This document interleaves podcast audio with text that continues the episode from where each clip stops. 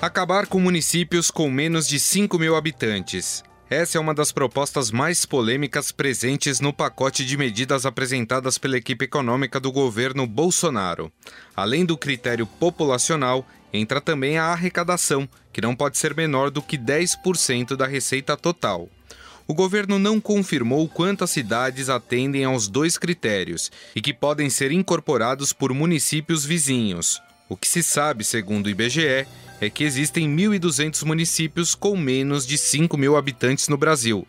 A ideia que embasa a proposta é buscar maior eficiência no gasto público.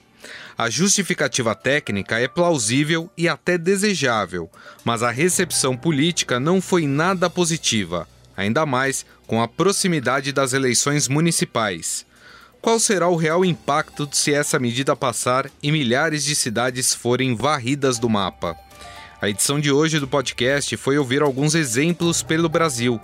Ligamos para mais de 50 cidades que se encaixam no perfil. Na maior parte delas, as prefeituras mal atendiam às nossas ligações. Mas conseguimos falar com vários prefeitos, quase sempre descontentes com a proposta do governo. Ainda batemos um papo com um especialista no assunto, o economista do INSPER, Marcos Mendes.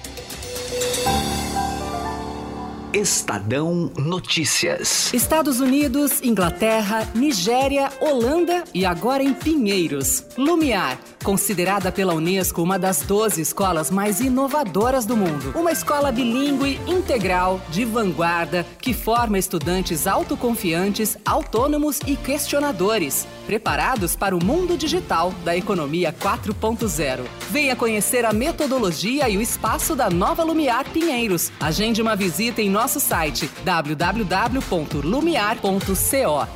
Estadão Notícias. Tigrinho, Gentil, Mato Queimado, Quartel Geral, Cochichola, Lavandeira, Sério, Travesseiro, Poço das Antas, Curral Velho, Óleo, Sem Peixe, Olho d'Água, Lagoa de Velho, Zacarias, Talismã, Arroio do Padre e Mormaço. Calma! não é um jogo de palavras sem sentido que estamos propondo para vocês. Esses são nomes de cidades com menos de 5 mil habitantes pelo país.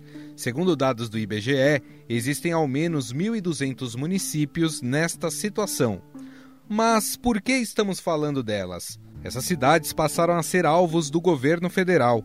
No pacote de reformas apresentado pelo ministro da Economia Paulo Guedes, os municípios com menos de 5 mil habitantes e com arrecadação própria menor que 10% da receita total podem ser extintos. Perdido na cidade, alguém está tentando acreditar que as coisas vão melhorar ultimamente. A ideia é que eles sejam incorporados por municípios vizinhos em 2025, o que significa que não haveria sequer eleição nesses locais em 2024. O presidente Jair Bolsonaro disse que a proposta de fusão de municípios não será imposta. Tem a proposta aí de fundir município, é um município que está que não tem como, né, tá no negativo, e a população vai ter que dar uma concordada. Parabéns pela iniciativa. Ninguém vai impor nada não. Na medida do possível, tá dando pra se viver. Mas quem são esses municípios que podem deixar de existir caso essa proposta prospere? Ligamos para alguns deles, mas a resposta, quando atendia, era quase sempre a mesma. Prefeitura Mari, boa tarde. Oi, Mari, boa tarde. Aqui é Gustavo, jornalista do Jornal Estado de São Paulo, tudo bem? Tudo bem, Gustavo? E você? Eu queria saber se o prefeito poderia nos atender. Pois é, hoje ele não está. Quero ver o sol atrás do muro.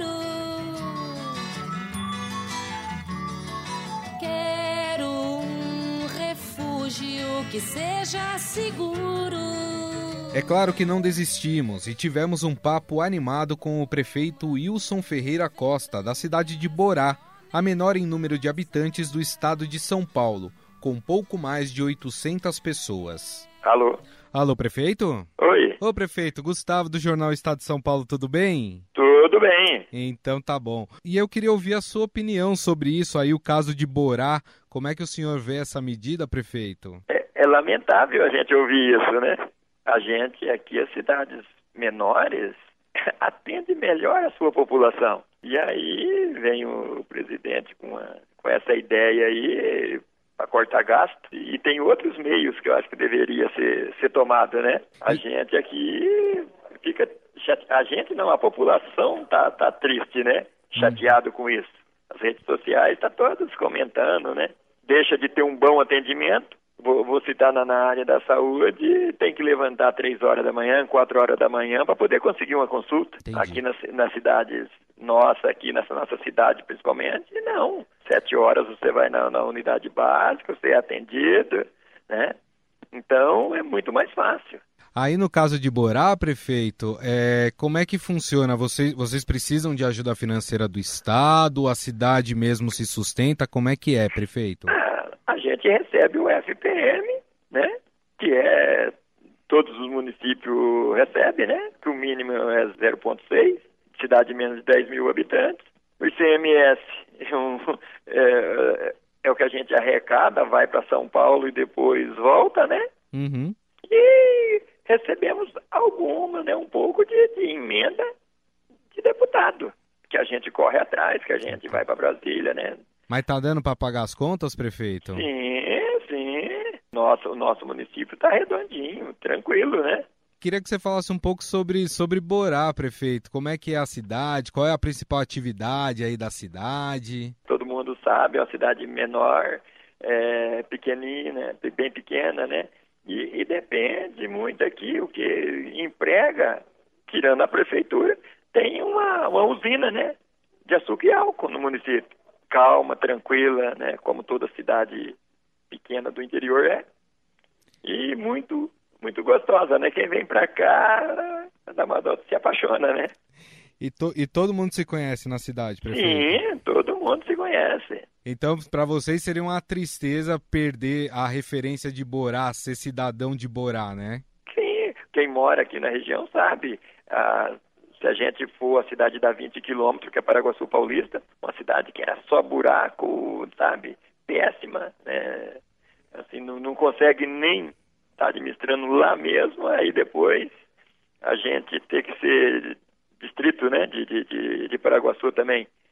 E temos outra cidade vizinha aqui também, né?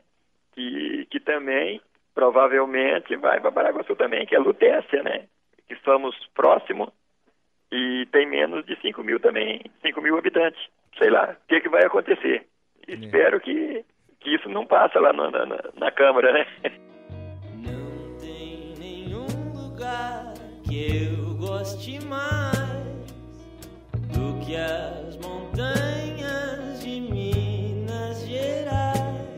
Fomos também atrás da cidade com menos habitantes do país, Serra da Saudade, em Minas Gerais, com 781 habitantes, e conversamos com o prefeito Alaur José Machado, que se mostrou indignado com a proposta. Alô, prefeito? Com quem eu falo? Oi, prefeito, é Gustavo do jornal Estado de São Paulo, tudo bem? Beleza. Eu queria ouvir o senhor sobre isso. O que, o senhor acha dessa medida? Eu acho, primeiramente, que ela não deve passar com os deputados, que são nossos representantes, não devem votar isso, entendeu? E segundo, que é inconstitucional. E outra, esses municípios que, no, que, que, que em tese vão nos receber, vão ter um prejuízo muito grande. Por exemplo, Dores do Indaiá, que é um município perto de nós aqui, que vai nos receber, no caso, se for aprovado. Lá tem 13 mil habitantes. Ele vai receber dois municípios, Serra da Saudade e Estrela do Indaiá.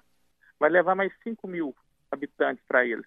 O STM dele vai subir pouquíssimo, vai, vai aumentar 20%. O que vai aumentar de, a folha de pagamento que vai dos dois municípios para ele não cobre a folha de pagamento. E o restante das despesas, como que fica? É, no caso de Serra da Saudade, prefeito, como é, como é que vocês sobrevivem lá?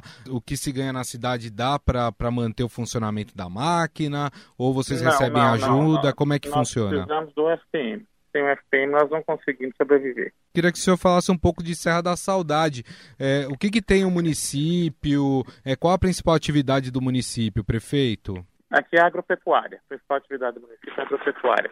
Em extensão, o Serra da Saudade é um, é um município muito grande, um um município maior que a, a nossa comarca aqui, entendeu? É o maior município da nossa comarca. Aqui. São mais idosos, são mais jovens que moram em Serra da Saudade? É mesclado, né? Mas o, o pessoal costuma deixar a cidade para ir para cidades maiores? Como é que funciona, prefeito? Também. Hoje voando em um avião, senti saudades e olhei para o chão. Teve prefeito que nos atendeu assim que ligamos, como na cidade de André Rocha, no Rio Grande do Sul. Sérgio Carlos Moretti conversou com o repórter Samuel Lima e falou com orgulho da emancipação do município de 1.333 habitantes, conquistada em 1988. Prefeitura, boa tarde, hein? Boa tarde, aqui é Samuel Lima, eu sou jornalista. Eu posso falar com o prefeito ou algum secretário daí? Dia que eu vou ver se ele consegue te atender. Tá ok, obrigado. Alô? Alô, prefeito? Sim? A gente está fazendo uma, uma, uma, reportagem aqui para o nosso podcast, o Estadão Notícias, uh, sobre, repercutindo essa, essa questão do, da medida econômica que pretende extinguir uh, municípios com menos de 5 mil habitantes. A gente sabe que André da Rocha tem menos que isso, né? Queria saber, primeiramente, qual a opinião do senhor sobre essa medida. Totalmente contrária, né? É meia descabida, na verdade, porque se nós fomos atrás e buscamos emancipação, é porque não era, nós não era assistido na época, né? Era abandonada essas comunidades que buscaram emancipação. Então, fazem 31 anos. E nós regredi hoje, estamos com uma estrutura toda montada, crescendo cada, cada ano aí na, nos índices de arrecadação. E desde então, o que, que, que, a cidade investiu mais aí? Nossa agricultura e a que nem saúde que nosso pessoal padecia, que tinha que pegar um ônibus que hoje não tem nem a linha mais, né? E a Lagoa Vermelha para pegar uma ficha no posto de saúde e, e voltar, gastava o dia inteiro, então deixa de trabalhar gera todo essa, esse, esse comprometimento. No outro dia voltar para fazer o exame. Isso é total. Hoje nós temos uma saúde aqui, ó, dá para se dizer, eu acho que dos municípios grandes não nem se compara, né? Bom, só eu queria saber um pouquinho mais como é que foi, como é que foi esse processo de emancipação lá em 88, foi tranquilo? A, a população chegou aí para rua, como é que foi? Sim, sim, teve até em dois momentos de, de de, de para fazer a emancipação. A dificuldade era a população, mas a nossa área é 322 quilômetros quadrados de área, nosso município. Então ele é muito bem extensivo. E daí a, a, população buscou por, justamente por não ter assistência. A patrola passava a cada quatro anos, quando tinha mandato de, de eleição política, passava uma patrola dando uma patrolada na, nas estradas. Não tinha agricultura, nada quase. Então a, a busca pela emancipação foi um anseio para ter um pouco de, um mínimo de conforto, na verdade.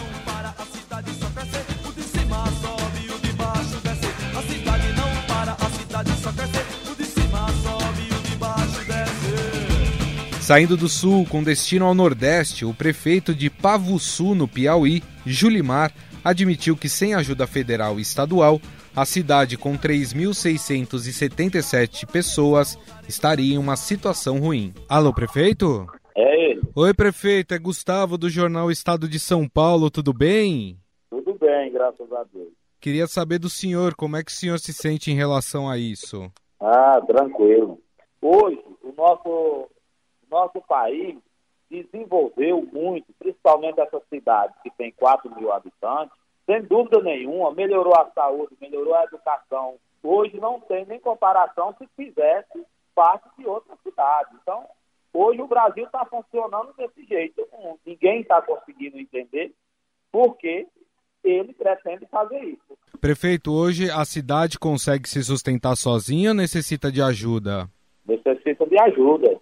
A gente depende muito do deputado, né? deputado, senador, e a salvação, quando a gente vai atrás, consegue uma emenda para fazer um calçamento, para fazer uma quadra ou fazer um mercado. E nós aqui está precisando praticamente de tudo.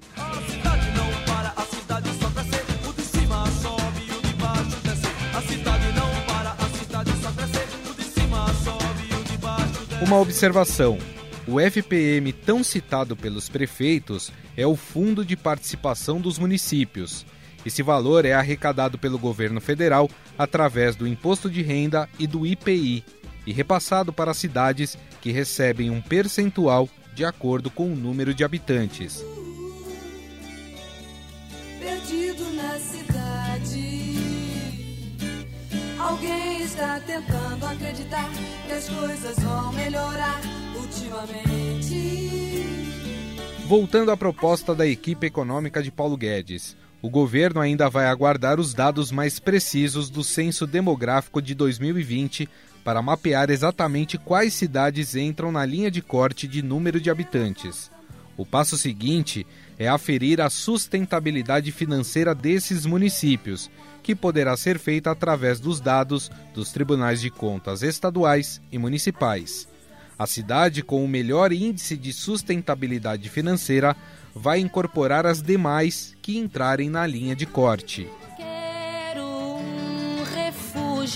Que seja seguro. Mas essa medida resolve ou cria um problema? E qual a resistência da proposta no Congresso Nacional, já que muitos deputados estimulam a criação de municípios? Quem responde a essas questões é o economista do INSPER, Marcos Mendes.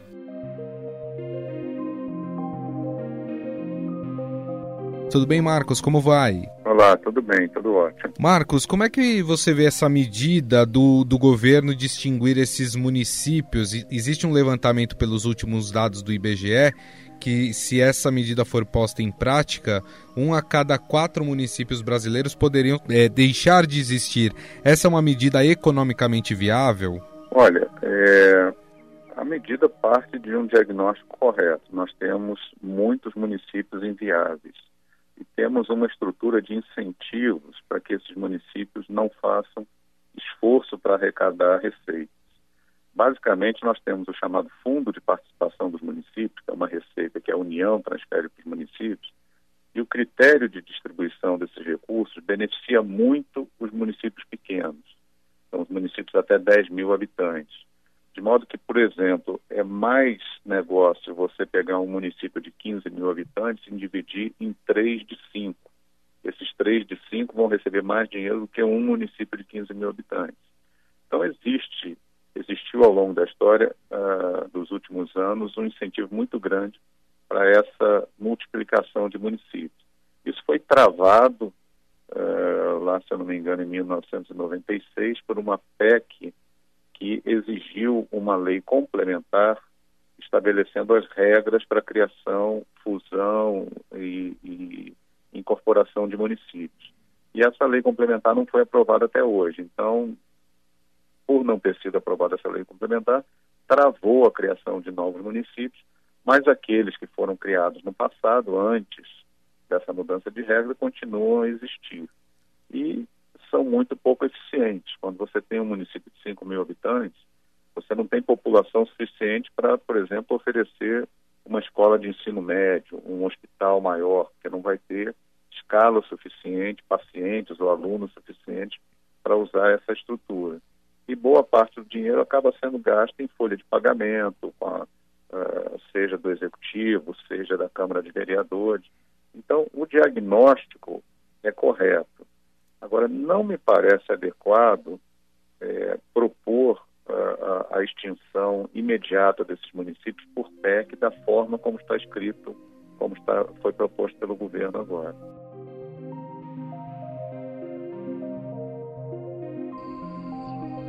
Inclusive, é, conversando com alguns prefeitos dessas cidades, muitos citaram que se eles forem fundidos a outros municípios que tenham um índice de sustentabilidade financeira é, maior, que isso acarretaria também um problema para esses municípios que iriam receber essas novas cidades. É mais ou menos esse o diagnóstico também? É, o que acontece é o seguinte: você não pode, de uma hora para outra, com um comando constitucional, dizer, olha, quem não cumpre a condição X ou Y vai, vai é, é, ser agregado ao, ao município mais próximo. Ah, existem muitas situações distintas, heterogêneas, as administrações estão instaladas, então você precisa ter é, um processo de incorporação ao longo do tempo, né?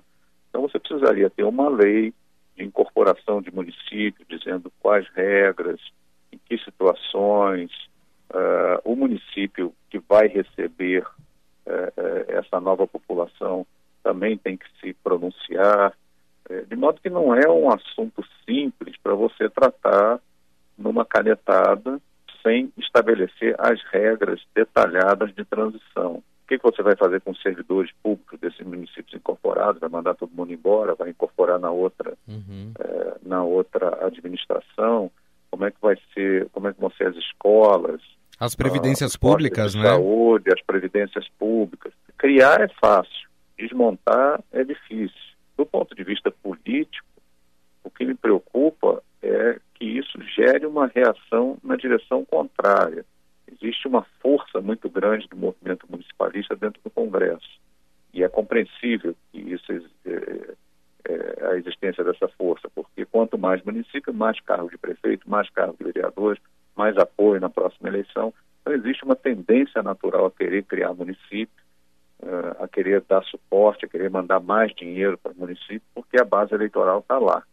Uh, então, se você, de certa forma, cutuca a onça com vara curta, né, dizendo vamos acabar com tudo isso aí, você pode gerar um movimento na direção contrária, de organizar os interesses que querem é, ampliar a multiplicação de municípios para efetivamente aprovar essa lei complementar regulamentando criação de municípios. Na verdade, já quase foi aprovada uh, no ano passado e de última hora saiu de pauta. Uma lei, diga-se de passagem, com um conteúdo muito ruim, é, critérios muito frouxos para a criação de novos municípios. Então a gente tem que tomar cuidado para que não piorar a situação. Mas tem como se fazer alguma coisa de forma menos traumática no sentido de, de fundir com outro município ou até mesmo ajudar esses municípios a ter uma autossuficiência? Então, se você fizer uma reforma no Fundo de Participação dos Municípios, isso sim, objeto de reforma constitucional e de lei complementar, acabando com esse viés muito grande que tem a favor dos pequenos municípios e distribuindo mais igualmente os recursos, você teria várias vantagens. Primeiro, o dinheiro vai ser mais, melhor aplicado.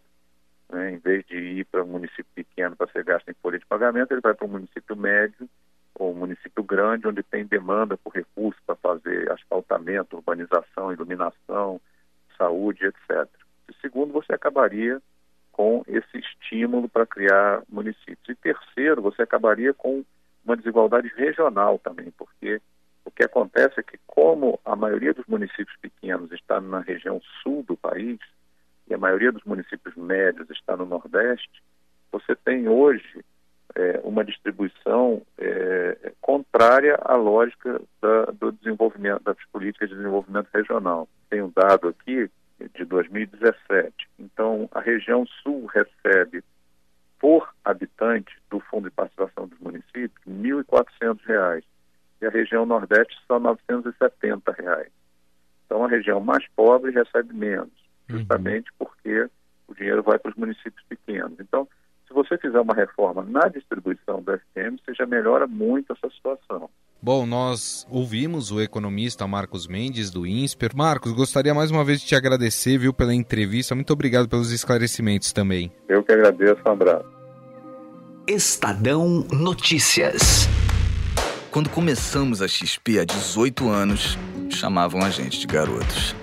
Agora que estamos transformando o jeito que o brasileiro investe e que nos tornamos uma das maiores instituições financeiras do país, ninguém mais chama a gente de garotos. Até porque tá bem claro que não somos nós que brincamos com o seu dinheiro. Para os que acreditam no impossível, nós somos a XP Investimentos. Acredite, xp.com.br.